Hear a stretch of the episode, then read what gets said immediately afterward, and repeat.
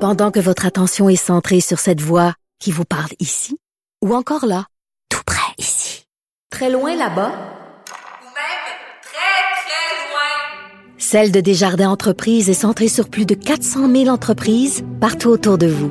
Depuis plus de 120 ans, nos équipes dédiées accompagnent les entrepreneurs d'ici à chaque étape pour qu'ils puissent rester centrés sur ce qui compte, la croissance de leur entreprise.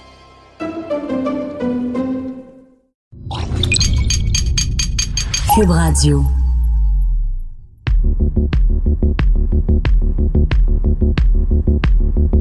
Bonjour à tous, ici Gabriel Gélina du Guide de l'Auto. Bienvenue à ce podcast.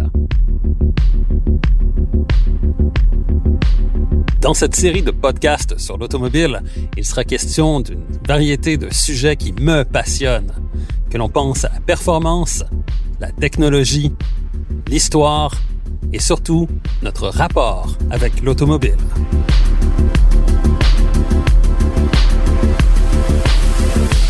Au volant avec Gabriel Gélina. Aujourd'hui, j'aimerais vous présenter un scénario selon lequel vous êtes au volant d'un véhicule, mais sans vraiment être au volant de ce véhicule. J'aimerais vous parler de la conduite autonome.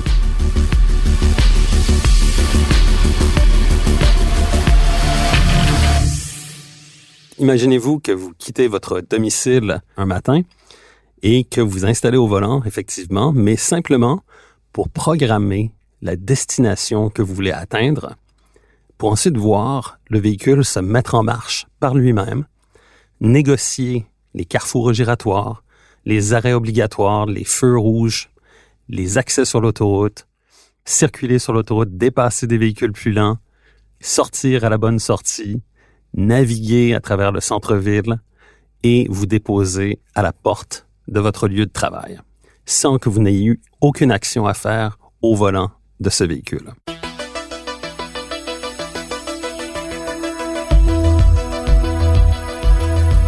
Ce scénario, c'est le scénario de la conduite autonome. Et ça, c'est un des quatre grands axes de développement en ce moment pour à peu près tous les constructeurs automobiles les trois autres étant la connectivité, donc le fait d'être littéralement connecté dans notre véhicule, donc relié par exemple au web ou relié par euh, texto, peu importe. Bref, que notre véhicule devienne aussi un, un lieu de travail en plus d'être simplement un moyen de transport. Un autre enjeu, évidemment, c'est le partage de ces automobiles, parce que le concept peut-être d'une voiture privée va peut-être disparaître, en tout cas dans certains environnements ou certains grands euh, centres urbains, pour être remplacé justement par un service d'abonnement auquel vous allez avoir accès à un véhicule lorsque ce sera nécessaire. Et le dernier axe, évidemment, c'est celui de l'électrification.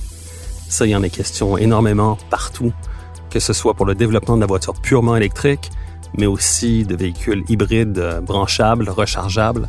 Donc, ce sont les quatre grands axes en ce moment de développement pour à peu près tous les constructeurs automobiles. C'est leur mantra, c'est leur leitmotiv. Et l'un de ces axes-là, c'est effectivement la conduite autonome. Le scénario que je viens de vous décrire précédemment, c'est celui que l'on appellerait le scénario de la conduite autonome de niveau 5. Parce que quand on parle de conduite autonome, il faut préciser qu'il y a cinq niveaux. Le premier niveau, on parle de cinq niveaux, mais en fait, c'est plus juste de dire qu'il y en a six parce que le premier, c'est le niveau zéro. le niveau zéro, c'est une voiture qui n'a absolument aucun système d'aide à la conduite. Donc, c'est le conducteur qui fait tout à bord du véhicule. Il n'y a même pas, par exemple, de régulateur de vitesse, ce que l'on appelle communément en anglais le, cruise control. Ensuite, on arrive au niveau 1. Là, vous allez avoir, par exemple, un système comme un régulateur de vitesse qui est adaptatif. C'est-à-dire qu'une fois que vous avez programmé la vitesse de votre véhicule et la distance par rapport au véhicule qui vous précède, votre voiture va simplement contrôler sa vitesse et si la circulation ralentit devant vous, votre véhicule va automatiquement ralentir, freiner, de façon à maintenir justement cette euh, distance sécuritaire avec le véhicule qui vous précède. Le niveau 2, maintenant, on va ajouter des choses comme des systèmes qui vont vous permettre de maintenir le véhicule dans sa voie. Donc, essentiellement, on a plusieurs véhicules en ce moment sur la route qui sont équipés de systèmes de conduite autonome de niveau 2. On peut penser par exemple au Nissan Pro Pilot ou encore aux fameuses voitures Tesla qui peuvent se conduire euh, littéralement par elles-mêmes en suivant la voie tant et aussi longtemps que le conducteur maintient une certaine impulsion sur le volant à toutes les 10 ou 15 secondes, dépendamment des véhicules et des systèmes. Passons maintenant à la conduite autonome de niveau 3. J'ai eu l'occasion de rouler à bord euh, de véhicules de ce type-là. En fait, tous les véhicules de marque Audi, en fait les Audi A6, A7, A8, sont équipés dès la sortie de l'usine de tous les systèmes électroniques nécessaires à la conduite autonome de niveau 3. Qu'est-ce que c'est la conduite autonome niveau 3? Essentiellement, c'est que la voiture prend en charge ses mouvements par elle-même tant et aussi longtemps que certaines conditions sont réunies. Par exemple, la vitesse ne doit pas dépasser 60 km heure. Le véhicule doit obligatoirement circuler sur une autoroute où les voies sont divisées. C'est-à-dire qu'il y a une séparation physique entre les voies que vous empruntez vous-même et les voies qui euh, de circulation en sens inverse, par exemple. Donc un terre-plein ou un muret de, de protection en béton, quelque chose comme ça. Si ces conditions-là sont réunies et que le système est enclenché, la voiture se conduit par elle-même. Elle va accélérer lorsque la circulation avance, elle va freiner lorsque la circulation, imaginez-vous, vous êtes dans un bouchon de circulation, ça freine devant vous, la voiture va freiner automatiquement. Elle va maintenir sa position dans le centre de la voie sans que vous n'ayez aucune intervention à faire. Donc ça, j'ai fait l'expérience de ça dans la région de Düsseldorf, en Allemagne, à l'heure de pointe. Et pendant que la voiture circulait, on regardait la télé. parce qu'en Allemagne, il est possible de regarder la télé sur l'écran central du véhicule tant aussi longtemps qu'il est arrêté ou que le véhicule est équipé d'un système de conduite autonome de niveau 3 et donc que le véhicule lui-même contrôle ses mouvements. Donc on regardait littéralement le, le, bulletin de nouvelles du soir à la télé pendant qu'on circulait dans un bouchon de circulation dans la région du Seldorf. Passons maintenant à la conduite autonome de niveau 4 c'est exactement ce que je viens de vous décrire, sauf que là, la limite de 60 km h ne s'applique pas. Et aussi, la voiture peut prendre en charge ses mouvements même dans d'autres conditions, c'est-à-dire dans des situations autres que la conduite sur autoroute, par exemple. Donc, on peut penser route secondaire, on peut penser aussi conduite urbaine. Et finalement, dernier niveau, conduite autonome niveau 5, Là, c'est un véhicule qui est entièrement dépourvu de volant ou de pédales ou de tous les systèmes qui vous permettent de contrôler le véhicule et dans lequel vous n'êtes simplement qu'un passager. Alors, pour que la voiture soit en mesure de prendre en charge ses mouvements par elle-même en toute occasion, en toute circonstance, cela suppose que, évidemment, l'être humain est remplacé par la technologie. Donc, que la voiture est équipée de caméras, qui lui permettent de scruter non seulement l'environnement dans lequel elle évolue, mais aussi les panneaux de signalisation qu'elles sont en mesure de reconnaître justement quelles sont les indications qui sont données quant aux limites de vitesse ou par exemple les, les feux de circulation, etc. Ça suppose aussi qu'il y a des capteurs sur la voiture qui sont en mesure de mesurer la proximité avec les autres véhicules, des radars, des lidars même, des systèmes qui vont permettre d'identifier des piétons qui sont en bordure de la route et de les reconnaître comme étant des piétons ou même carrément peut-être un, animal qui pourrait être euh, sur le bord de la route. on peut penser à un chevreuil ou autre. Donc, tous ces capteurs, tous ces systèmes doivent ensuite transmettre toutes leurs informations à un ordinateur qui, lui, va gérer toute cette information-là au même titre que vous le feriez en tant que conducteur de la voiture. Ça suppose aussi que la voiture est équipée de systèmes qui vont permettre à cet ordinateur d'influer sur la direction, sur les freins, sur l'accélérateur, sur les, clignotants même, simplement pour signaler des intentions de la voiture. Et ça suppose aussi, la voiture a accès à une cartographie qui est absolument détaillée au millimètre près. Parce que je vous donne un exemple, si vous roulez en ce moment et que vous avez dans votre voiture un système de navigation, vous avez programmé par exemple une destination quelconque, vous suivez les indications de ce système qui vous indique, par exemple, de tourner à gauche à la prochaine intersection, mais c'est vous qui allez repérer cette intersection, c'est vous qui allez faire l'impulsion sur le volant. C'est vous qui allez voir si la voie est libre, justement, dans la rue sur laquelle vous voulez vous engager. Et là, c'est la voiture qui doit le faire à votre place. Donc, la voiture doit faire toutes ces étapes-là.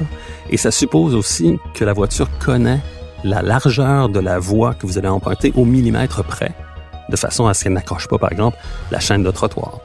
Et il va falloir aussi que la, voiture soit en mesure de faire des, petites corrections que l'on fait nous-mêmes à tous les jours, comme par exemple, vous engagez sur une rue euh, en ville et il y a une voiture qui est stationnée un peu plus loin du trottoir que les autres, donc qui empiète un peu sur votre voie de circulation, vous allez vous-même dévier tout naturellement de votre trajectoire pour l'éviter.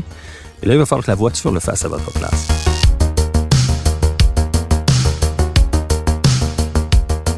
Ça vous démontre en quelque sorte toute la complexité que cela implique et de voir jusqu'à quel point toutes les choses que l'on fait nous-mêmes naturellement, sans même y penser, parce qu'on écoute la radio, parce qu'on écoute autre chose, peu importe, la voiture, elle, doit le faire et elle doit le faire parfaitement.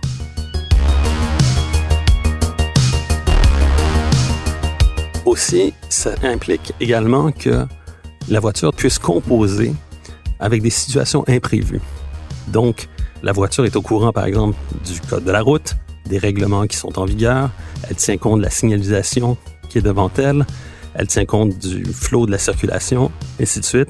Mais il va toujours se produire souvent de ce genre de situation où on doit réagir presque instinctivement.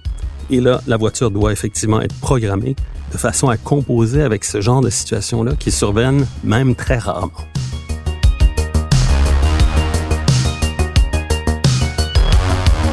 Je vais vous raconter maintenant une anecdote qui remonte au tout début, effectivement, des travaux sur la voiture autonome, qui m'a été racontée par des ingénieurs de Mercedes-Benz qui travaillaient justement sur ce projet-là.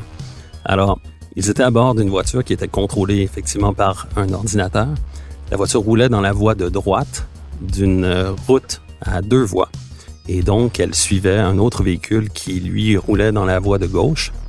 Et le véhicule qui roulait à la voie de gauche met son clignotant pour s'engager justement pour quitter euh, la route pour euh, gagner une autre route. Et le véhicule à conduite autonome de Mercedes-Benz s'est littéralement immobilisé dans la voie de droite derrière ce même véhicule, plutôt que de continuer tout droit. Pourquoi? Ben, les ingénieurs de Mercedes-Benz ont compris que selon le code de la route en Allemagne, le dépassement par la droite est interdit. Donc, la voiture a interprété que si elle passait à côté de cette voiture immobilisée, c'était un dépassement par la droite ce qui contrevient au code de la sécurité routière. Alors évidemment, les ingénieurs ont compris qu'il fallait ajouter quelques lignes de code à la programmation de cette voiture pour qu'elle reconnaisse que dans cette situation particulière, il était possible de passer, littéralement de continuer sur sa voie dans la voie de droite et de dépasser un véhicule dans la voie de gauche qui est à l'arrêt parce que le véhicule fait un virage à gauche. Il y a aussi plusieurs obstacles au développement de tous ces systèmes. Le premier, c'est la standardisation de la signalisation routière. Parce que si vous avez voyagé un peu, si vous avez roulé ailleurs qu'au Québec, par exemple aux États-Unis ou même en Europe ou ailleurs, vous avez certainement remarqué que la signalisation routière n'est pas la même, que la façon dont on conduit aussi est différente. Il suffit de conduire à Rome ou à Paris pour s'apercevoir que souvent, on se plaint parfois du comportement des automobilistes québécois, mais pour s'apercevoir qu'on n'est pas si pire que ça finalement, parce que on retrouve dans certaines régions, certaines villes, des gens qui conduisent de façon un peu plus euh, agressive, on va dire comme ça. L'autre enjeu, c'est la météo. Si on prend par exemple l'exemple du Québec, si vous roulez vous-même avec une euh, voiture ici au Québec qui est équipée euh, d'un régulateur de vitesse adaptatif ou d'un système de maintien dans la voie, ce genre de choses, lorsque vous roulez en hiver, vous apercevez souvent que la première chose que vous allez voir, c'est que vous allez voir un témoin lumineux qui s'allume sur votre tableau de bord qui vous informe que ces systèmes-là sont inopérants parce que les capteurs ne sont plus en mesure de voir ce qui se passe, de mesurer par exemple la distance avec le véhicule qui vous précède dans le cas du régulateur de vitesse, tout simplement parce qu'il est obstrué par de la neige, de la gadoue, de la slush, comme on dit en bon québécois. Donc, la météo, c'est un facteur qui est vraiment très, très difficile pour euh, les voitures à conduite autonome. C'est la raison pour laquelle on utilise non seulement des caméras ou des capteurs, mais aussi des radars qui, eux, peuvent voir à travers la neige ou à travers euh, la gadoue. Donc, les conditions météo, c'est effectivement un obstacle important pour le développement de la voiture autonome.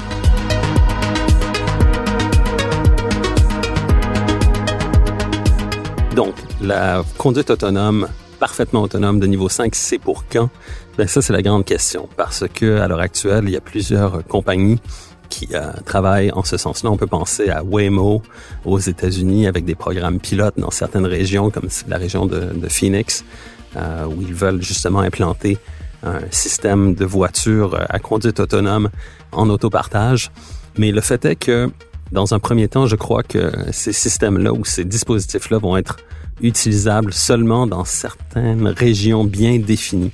Donc, on peut penser à des projets pilotes dans certains environnements, certaines villes ou certains secteurs, par exemple, où euh, la conduite autonome pourrait être euh, autorisée. Et l'autre aspect qui va être intéressant aussi de surveiller, c'est que pour que ces systèmes-là évoluent et pour qu'ils soient perfectionnés, il va falloir effectivement que des voitures à conduite autonome circulent sur les routes publiques pour littéralement apprendre, entre guillemets, de toutes les situations qui peuvent survenir dans l'environnement en fait, dans lequel elles circulent. Et ça, ça va être un autre grand facteur.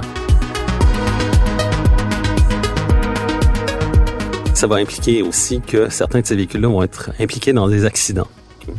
Et des accidents qui vont causer des blessures ou même des décès. On a déjà vu ça d'ailleurs avec certains euh, véhicules à conduite autonome sur des projets pilotes, comme par exemple dans la région de Phoenix, il y a une piétonne qui s'est fait renverser, ou encore un conducteur de Tesla qui avait son système autopilot en fonction et qui était impliqué dans un accident avec un camion semi-remorque.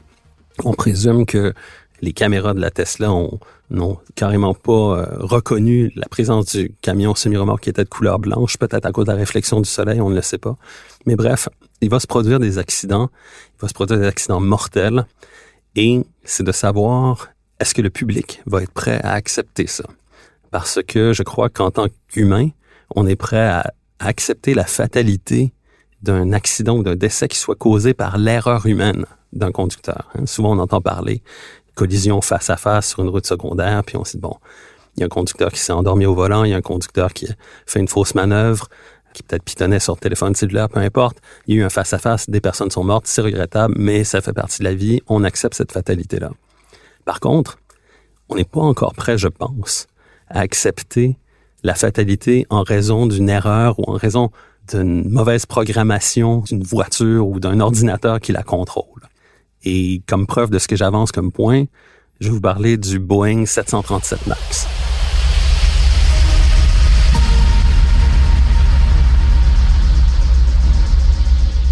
Vous savez tous, bon évidemment, cet avion, avec des systèmes de contrôle assez complexes, qui a connu des défaillances qui ont entraîné des décès de, centaines de personnes dans deux accidents euh, séparés.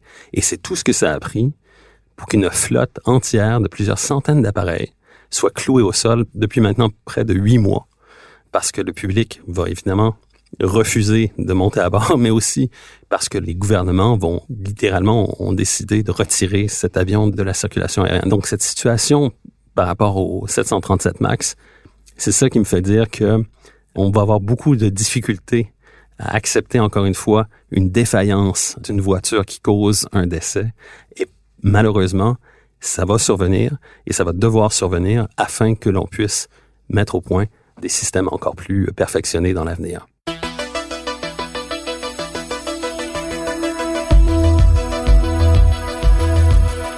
Alors pour conclure, à l'heure actuelle, vous pouvez faire l'expérience du niveau certainement 1 et 2 de la conduite autonome aujourd'hui au Québec au volant d'une voiture qui est équipée de, de systèmes qui le permettent. Pour euh, les autres étapes, la conduite autonome de niveau 3, ben évidemment, il faut circuler dans certains endroits où elle est permise, comme par exemple l'Allemagne et certains États américains. Elles sont plutôt rares. Et ça, d'ailleurs, c'est un autre enjeu pour le développement de la conduite autonome, c'est-à-dire le cadre législatif dans lequel ces voitures vont évoluer. Donc, euh, il est clair que les gouvernements un peu partout à travers le monde vont devoir adapter la réglementation pour permettre justement l'utilisation euh, de ces véhicules-là et de l'encadrer aussi, avant même évidemment que l'on voit aussi d'autres véhicules de niveau 4 et de niveau 5 qui vont pouvoir circuler. Et finalement, peut-être, l'autre enjeu, et il va être de taille aussi, c'est celui de ce que j'appellerais la mixité des véhicules. C'est-à-dire que Si dans un environnement particulier, vous avez à la fois des véhicules à conduite autonome qui circulent et des véhicules qui sont conduits par des humains, ben, il y a fort à parier peut-être que ça puisse encourager un comportement encore plus délinquant de la part des humains qui sont au volant. Je vous explique.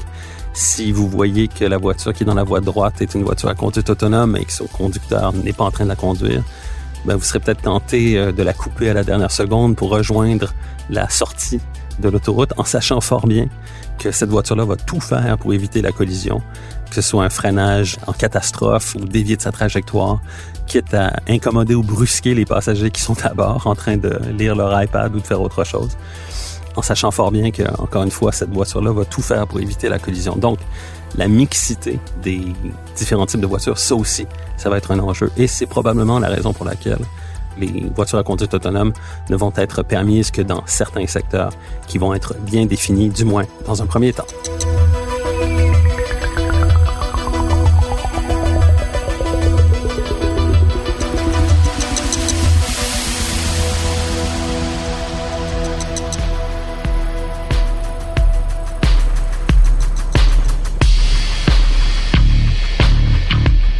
Recherche et animation, Gabriel Gélina. Montage, Philippe Séguin. Une production, Cube Radio.